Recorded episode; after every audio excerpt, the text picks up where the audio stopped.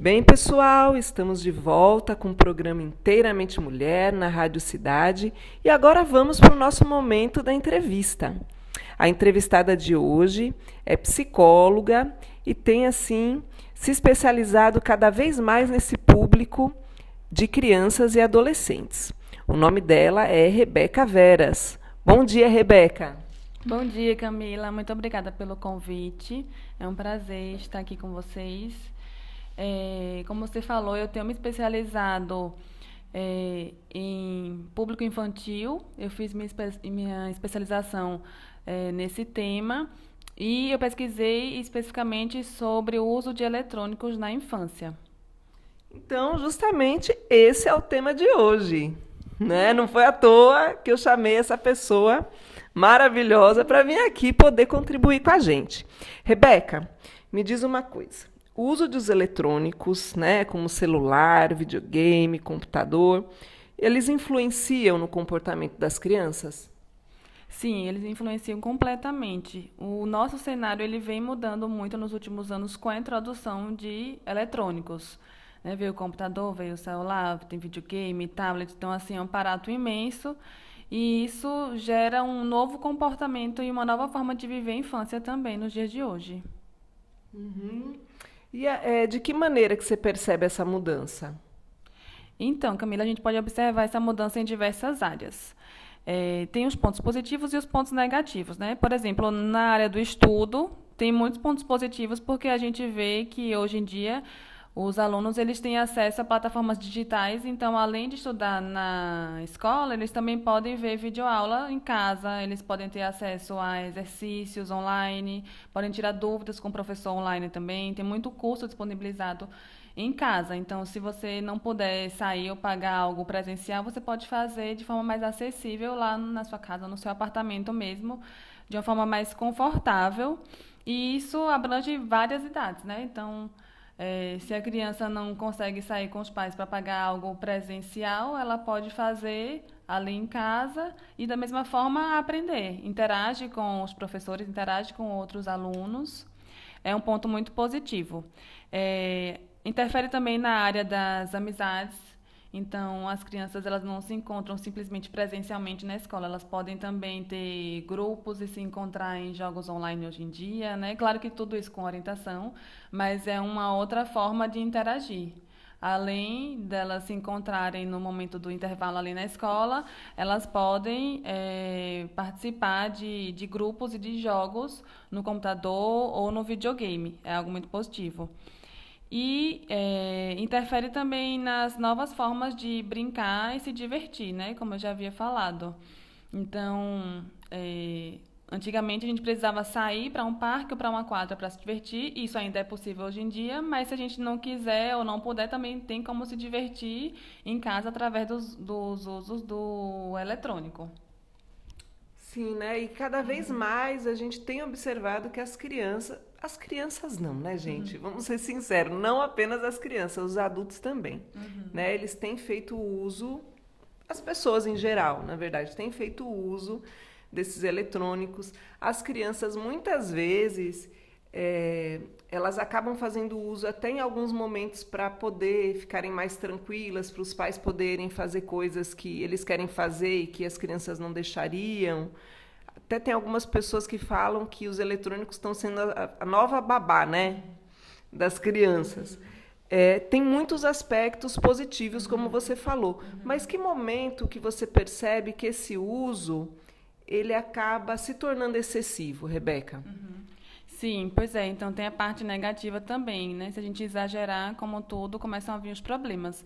Então eu acho que se a gente começar a substituir demais a parte presencial pela parte online, vai ter um desequilíbrio aí tudo eu acho que, que deve ser dosado. Então, assim, a parte online ela vem como um complemento. A criança vai continuar indo para a escola, mas se ela quiser, ela tem um aparato tecnológico que pode ajudar de forma equilibrada. Né? Ela vai continuar saindo para brincar com os colegas, mas, caso queira, tem também um, um plus ali que pode se encontrar na internet. Então, acho que que o exagero é quando a gente substitui e começa a viver só na vida online, só no computador, só no videogame e deixa de interagir, de buscar outras opções.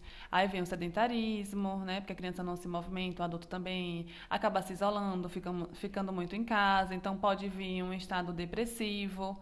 É, e o interessante não é isso. O interessante é a gente continuar com as nossas experiências diárias, saindo, vendo as pessoas, trocando ideia, trocando afeto, abraço, contato físico mesmo. É, e saber dosar isso. Uhum. Tem assim alguma orientação para os pais no sentido de que qual que seria o tempo limite do uso desses eletrônicos? Ou como que os pais podem fazer para controlar isso? Sim, eu acho que é importante os pais conversarem sempre com os filhos, né? É, antes mesmo de colocar alguma regra que é importante, eu acho legal os pais orientarem os filhos e mostrarem as consequências. Olha, se você ficar muito tempo no videogame, se você ficar muito tempo no celular, vai acontecer uma série de fatores. Você vai ter dor de cabeça, você vai ficar viciado, você vai se fechar socialmente. Então é importante esclarecer essas coisas para as crianças, porque eles não têm realmente noção. Para as crianças, é, videogame, TV e computador é apenas diversão. Então, como os adultos têm o conhecimento do outro lado, um conhecimento mais amplo, porque já passou por essa experiência, já teve acesso a esse conhecimento, é importante sentar com os filhos de forma tranquila, sem brigar e esclarecer: olha, estou te colocando essas regras aqui de tempo limite, de forma de uso, porque se você não usar de forma equilibrada, você vai ficar doente e não é isso que eu quero. Então, é, colocar essas regrinhas assim sobre o tempo de uso. É, com menos de dois anos não deve usar, porque é uma exposição muito grande a, a telas, né? A luz, é, luz azul que chama, não é isso? Não sei. A luz Dizem do, que fala que essa luz do, do celular, celular, ela mexe um pouco, né? Com... Isso. Ela afeta bastante a pele, a visão. A nossa visão. Uhum. Né? É. Então, assim, antes de dois anos, os estudos falam que não deve ter acesso, e depois dos dois anos, de forma bem dosada, né? Não deve colocar o bebê lá com, com videogame o tempo todo, mas, de certa forma, eu acho que ele já pode estar em ambientes que tenham televisão, só que assim, de forma distante. E aí, com o passar do tempo, é, os pais vão, vão dosando e na, na maior parte da infância pode ter acesso durante uma hora, que não precisa ser corrida também, né? Pode ter assim é, 20 minutos pela manhã, 10 assistindo televisão e talvez 10 jogando é, no videogame, depois mais 15 minutinhos depois do almoço, quem sabe, talvez uns 10 minutinhos à noite, então assim, de forma fracionada, né? Não precisa ser uma hora corrida direto no celular ou no videogame. Uhum. Da tua experiência, assim, é, o que mais tem sido a dificuldade dos pais nesse, nessa questão aí dos eletrônicos? O que, que você tem percebido que mais os pais precisam trabalhar com as crianças? Eu acho que a dificuldade é, vem da correria que a gente está vivendo hoje em dia. Então, assim, os pais nem sempre conseguem ficar em casa e acompanhar a rotina dos filhos. Se eles não estão em casa, não tem como eles é, analisar se os filhos estão seguindo as regras, né? Então, eles colocam as regras, saem para trabalhar e aí o filho fica, às vezes, sozinho ou com babá e eles acabam, assim, terceirizando essa educação né, não assumem realmente o controle do que está sendo feito em casa e aí os, os filhos nem sempre obedecem, acabam escapulindo. Por isso que realmente, é, mesmo que os pais trabalhem fora de casa, é preciso ter esse diálogo para ter uma relação ali de confiança e de afeto, porque aí se os pais se abrem com os filhos e conscientizam isso de forma saudável, os filhos vão obedecer. Agora, se os pais não estão presentes em casa, simplesmente chega para dar uma regra e sai, aí fica muito difícil, né? Da criança desenvolver essa consciência. Uhum. E outra coisa também é a questão do exemplo, né? Que às vezes a gente. Isso eu falo também, pessoal, porque eu sou mãe. Inclusive, Rebeca, veio esse convite para Rebeca, porque Rebeca é a psicóloga que acompanha o meu filho. E, inclusive, me ajuda nessas questões aí que às vezes eu tenho dificuldade, que é normal, que a gente vai ter em algum momento, porque filho não nascer. Assim, nenhuma mãe tem manual de instrução para cuidar de filho, né? A gente não nasce sabendo, não. Às vezes a gente precisa da ajuda de um profissional para que possa nos orientar. E ela tem feito isso, né? É, comigo. Mas, assim, é, o que eu vejo também é a questão do exemplo. Né? Muitas vezes a gente quer falar alguma coisa para a criança e fala para que diminua o uso do, do celular, mas o que ela vê na rotina dos pais é justamente o inverso, ver os pais também assim com o celular muito presente, né? Aí isso não fica contraditório para a criança, os pais falarem que que é algo ruim, que ela precisa controlar, mas ao mesmo tempo é, usarem excessivamente? Com certeza. Isso é um fato que eu já observei em muitos pais aqui no consultório.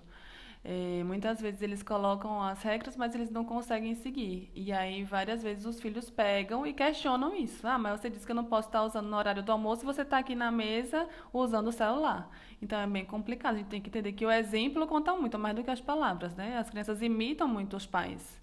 Então, se você, mãe ou pai, é referência em casa, você tem que prestar atenção primeiro no seu comportamento, se analisar e depois exigir isso dos seus filhos, porque é muito injusto você usar de qualquer forma e querer que o seu filho siga um ideal que nem você está atingindo, né?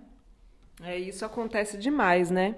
Agora, mudando um pouquinho de assunto, assim, os riscos que existem na internet.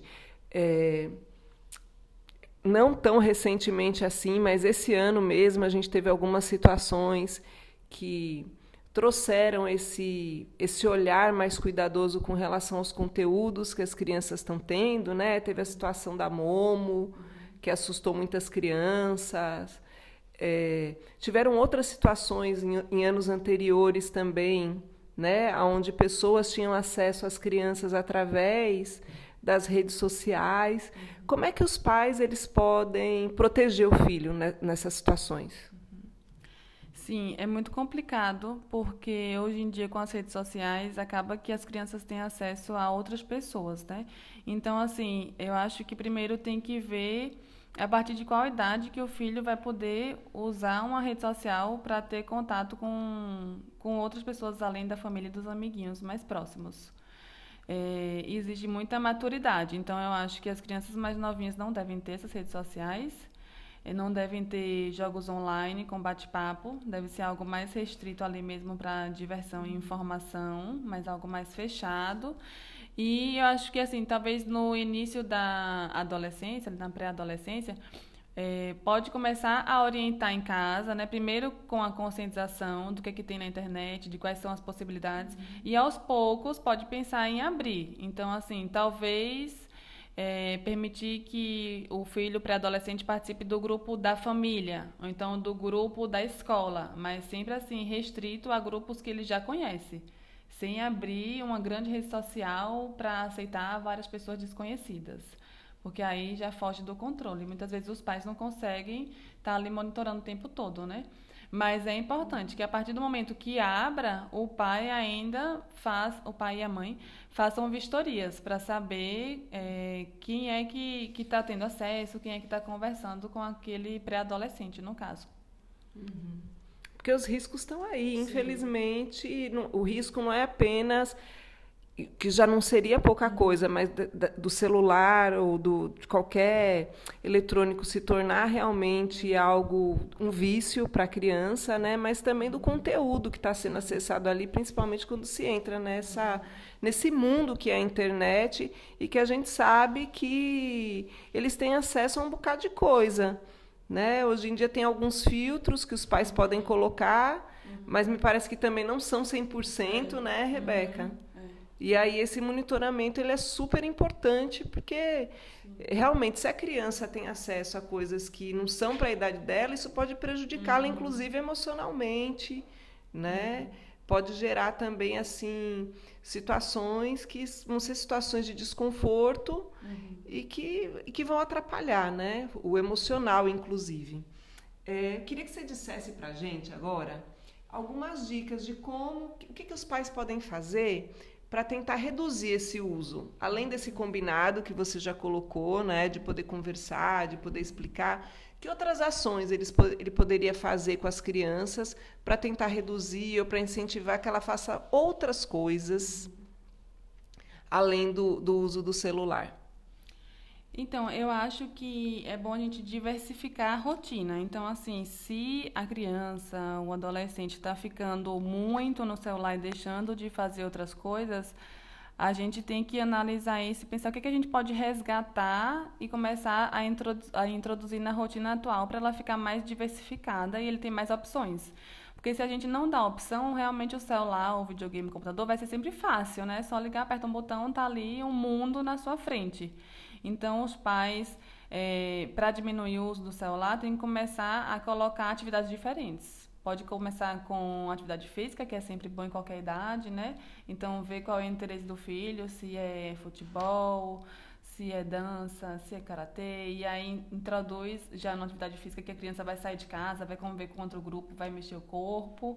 É, eu acho que, além da atividade física, também pode pensar em brincadeiras em grupo, brincadeiras é, em família. Eu sei que hoje em dia é difícil porque todo mundo está muito individualista, né? Cada um com suas tarefas. Mas é bom separar algum tempinho, nem que seja no final de semana, para ter aquele momento ali dos pais com filhos, irmãos, todo mundo uhum. interagir. E mesmo que seja algo simples, assim, aqueles jogos antigos de quebra-cabeça, jogo da memória, jogos de tabuleiro, são legais porque é algo que, que reúne todo mundo. E o importante é, é estar tá em conjunto e se divertir ali de forma simples mesmo, né? Porque a tecnologia já traz muita informação, já traz muitos recursos diferentes, mas a gente não precisa só disso o tempo todo. Então, às vezes, uma coisa simples tem um valor afetivo muito forte também. E aí acaba unindo e deixando mais segurança ali naquele ambiente de, de casa, né? Quer dizer, o resgate das coisas simples, que muitas vezes a gente perdeu, né? Isso. Com o tempo aí, com o avanço da tecnologia. Exatamente, é isso aí. Resgatar o que realmente importa, né? E para isso a gente precisa estar tá atento ao que a gente está vivendo e ao que a gente quer. Então, assim, se a gente vive simplesmente no automático, sem perceber o que está fazendo da nossa rotina e sem ter em mente as nossas prioridades, aí dá da porta para muita coisa acontecer, né? Então é preciso parar e se situar. Como é que eu estou vivendo a minha vida? Como é que eu estou administrando a família e os meus, meus filhos? E para onde eu quero seguir? Eu estou seguindo nesse caminho que eu acredito? Porque se tiver todo mundo simplesmente é, fazendo tarefas, acordando, estudando, trabalhando no né? automático, no automático né? Aí fica um pouco complicado. As pessoas acabam se perdendo, né? Não se encontram em casa, não dialogam, é cada um na sua tela. Então é preciso parar e fazer essa reflexão, primeiro individual e depois em conjunto, para todo mundo ali se alinhar e fazer um ambiente mais harmônico. Rebeca, muito obrigada pela sua entrevista. Foi ótimo. Tenho certeza que o pessoal aí em casa aproveitou porque tem muito conteúdo, tem muitas dicas, inclusive, né, para quem estava aí perdido, como agir com as crianças a respeito dessa questão dos eletrônicos. Ficou aí o alerta, inclusive, e também a questão que não foi só a crítica, o que é interessante, porque muitas vezes a gente escuta aquele discurso só da crítica à tecnologia né? Mas que você trouxe também para a gente essa outra questão que é a do estudo, que é do quanto também é interessante poder utilizar esse meio tecnológico para poder também acrescentar na vida e tudo mais. Muito obrigada. Eu que agradeço, foi muito bom estar aqui. E ficam aí as dicas. Eu sei que a gente ainda está se adaptando a esse novo ambiente, é muita mudança o tempo todo, né? Então a gente não tem um manual de como seguir na vida moderna, mas é importante que a gente esteja trocando ideia e um ajudando ao outro. Assim, acho que a gente vai conseguir ter uma vida mais saudável. Muito obrigado. Gente, agora vamos para o comercial e daqui a pouquinho estamos de volta.